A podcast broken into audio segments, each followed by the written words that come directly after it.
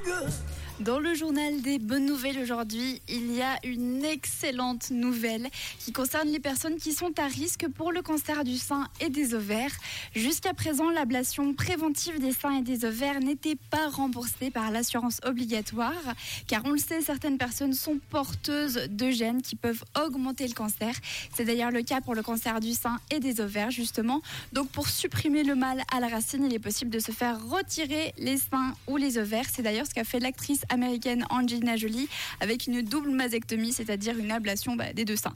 La bonne nouvelle, c'est que dès 2024, dès janvier 2024, ces opérations très onéreuses seront remboursées par l'assurance obligatoire.